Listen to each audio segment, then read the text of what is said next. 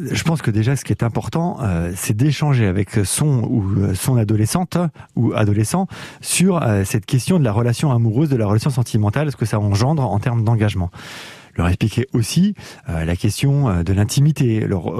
Même si ça semble pour certains évident, je pense que c'est l'occasion de se saisir de cela et de réaborder ces grandes questions bah, du couple en construction, en devenir, que sont ces jeunes adolescents.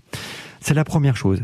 Après, deux hypothèses. Soit en tant que parent, on est farouchement opposé, quelles que soient nos raisons, quelles que soient nos craintes, et à ce moment-là, il faut vraiment expliquer de manière cohérente et non pas de manière coercitive à notre adolescent.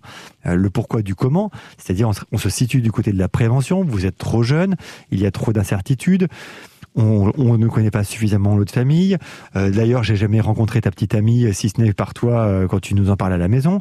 Donc voilà, euh, bien mettre un peu de sens de cela. Et puis si on dit non, à 13 ans, il n'y a pas d'incohérence à dire non, même à 14-15 ans, c'est pas du tout incohérent, c'est pas du tout méchant, on n'est pas, on n'est pas de mauvais parents à dire non à son enfant par rapport à cela, mais le faire sur le versant de la prévention.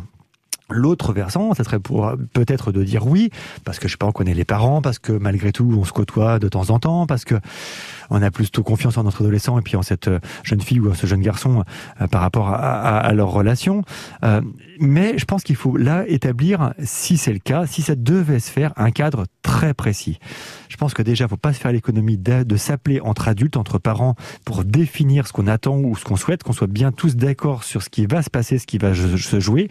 D'accord d'accueillir ou c'est d'accord de dormir, dormir dans la même chambre, dans, le même lit, etc. Il y, a, tout un tas de questions derrière tout ça. Et puis je pense qu'à 13-14 ans, c'est vraiment pas nécessaire ni judicieux qu'ils dorment dans la même chambre euh, ou et encore moins dans le même lit. Je pense qu'on peut s'autoriser à donner cette limite-là.